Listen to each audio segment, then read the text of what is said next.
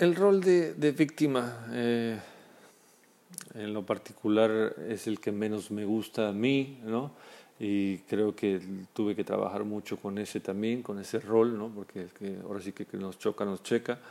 Este, el rol de víctima, había un tiempo entre, antes de que empiece a hablar, que cuando me llegaban, hace años, que me llegaban pacientes que había un, un, este, una actitud muy marcada de víctimas, yo inmediatamente lo percibía, lo percibía y chocaba con, con ellos, hasta que llegó un momento que dije, déjame, déjame ver para, déjame ver en mí, ¿no? A ver qué es lo que está pasando con ese, con ese rol de víctima, ¿no? Y, y, y chocaba, pues obviamente yo también lo, lo, traía marcado y, este, y no me gustaba a nadie que llegara con eso y, y, lo veía, lo proyectaba y no me gustaba en mí, entonces era uno de los motivos por los cuales chocaba tanto.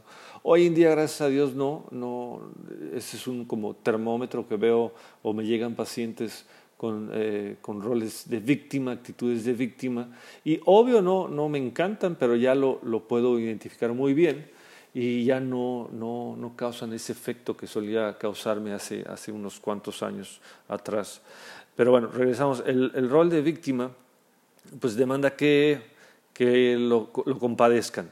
Si, siempre se queja de todo, se andan quejando de todo o nos andamos quejando de todo, eh, critican, se quejan es, es, es bastante eh, molesto, ¿no?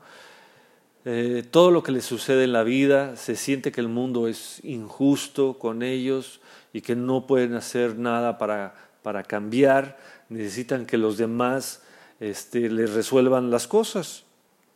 Las víctimas eh, pues son las que se van a enganchar directamente con los rescatadores, aceptan ser rescatadas.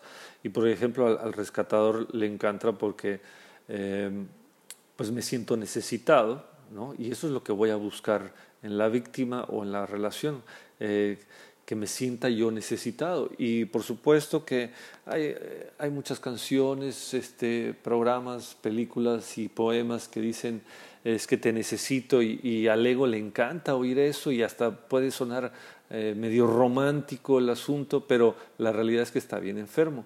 Si yo estoy con alguien que me necesita en el momento que deja de necesitarme, pues ya no va a estar conmigo. Y yo como rescatador voy a seguir buscando que me necesite. O sea que si tú, víctima, estás empezando a salir adelante o creciendo, el primero que te va a poner el pie, pues voy a ser yo, el rescatador, ¿sí?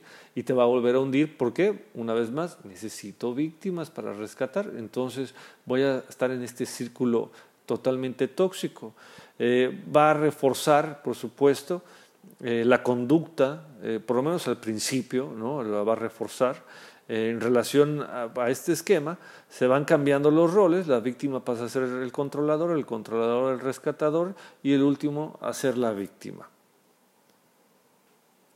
y frecuentemente pues el, el, el, el, apegado, el codependiente, pues termina enamorándose de la persona tóxica, este, o con algún trastorno o adicción o lo que sea, si, si, sin remedio, eh, y esto va a terminar con la destrucción emocional si no, pues, si no toma medidas antes. Eh, la, la premisa de, del codependiente o del apegado es que mi amor lo va a cambiar, yo lo voy a cambiar, ¿no? Este, yo voy a hacer que deje de tomar, no, no va a pasar. Y hay una, una conducta basada en una premisa falsa que, ya que no se puede cambiar a las personas, desde luego que las personas pueden cambiar, pero lo hacen cuando ellas quieren, eh, cuando llega su momento y cuando están preparadas para hacerlo, no porque nosotros seamos los fregones y la vamos a cambiar.